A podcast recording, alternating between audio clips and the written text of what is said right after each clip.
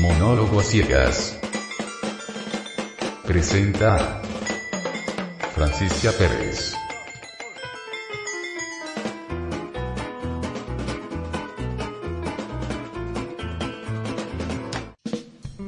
Hola amigos, estamos en otro monólogo a ciegas y hoy les voy a hablar sobre ir a una marcha a protestar. Sí, porque que no veamos o tengamos baja visión no nos impide ejercer nuestro derecho de marchar y protestar por nuestros derechos.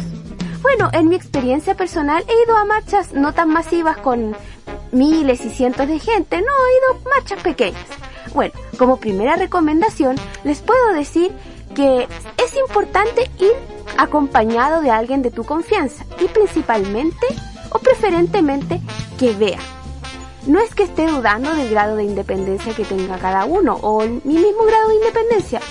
Ya van a saber por qué. Uno, porque cuando vas marchando tranquilamente con este grupo tranquilo, gritando consignas, llevando pancartas, pueden haber disturbios y llegan los carabineros.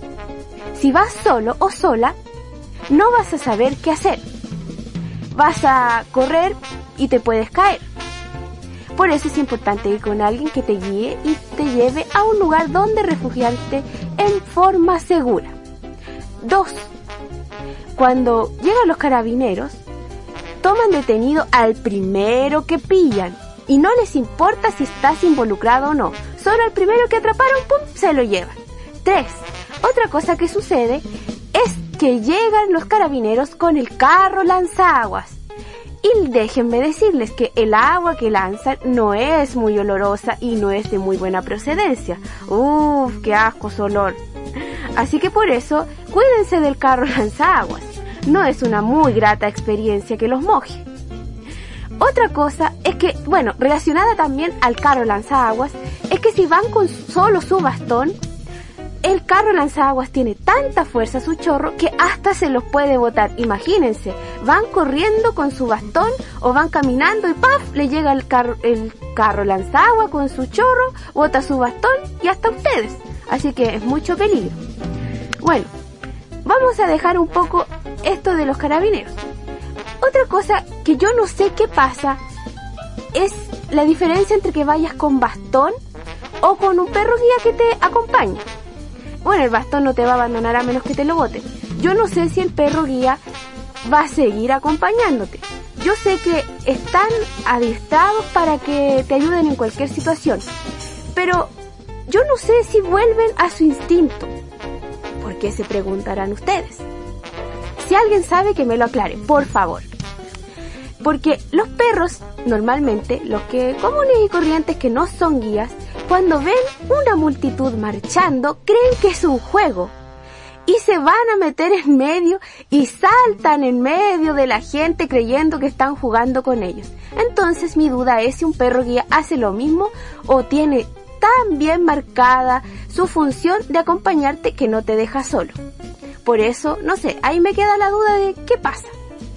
Otra cosa que puede pasar en una marcha es que si vas con alguien que no es de tu confianza, te deje botado. Imagínense, van marchando tranquilamente, te dicen que hay que correr y la persona que te acompañaba te dejó botado. ¿Qué haces ahí? Por eso es importante alguien de confianza. Bueno, por estas razones que yo le he dicho, mmm, no me he atrevido a ir a una marcha muy masiva. Me puede pasar cualquiera de estas cosas. Una vez me ofrecieron ir a una marcha así de estas grandes, con multitud de gente por el centro de una ciudad bien grande. Y me ofrecieron la siguiente alternativa. Bueno, si tú no puedes correr porque te puedes caer y corres más lento porque no ves, eh, te ofrecemos pedir prestado a un supermercado, entre comillas, un carrito y llevarte sentada en el carrito. Cosa que si hay que correr, te llevamos sentada arriba del carrito. Imagínense cómo hubiera ido yo ahí sentada como que fuera una guagua, un bebé, ahí llevándome en el coche corriendo en medio de la marcha. Y los carabineros hubieran preguntado, ¿por qué la llevan? Ah, no, es que esta es una guagua gigante y la llevamos al hospital. Imagínense, esa habría sido la excusa arriba del carro. bueno, por eso no acepté, era demasiado loco. Para finalizar, les quiero dejar una sugerencia cuando vayan a una marcha. ¿no se les ha ocurrido hacer carteles con consignas en braille? Sí, porque cuando llevan carteles nosotros no tenemos idea qué dice.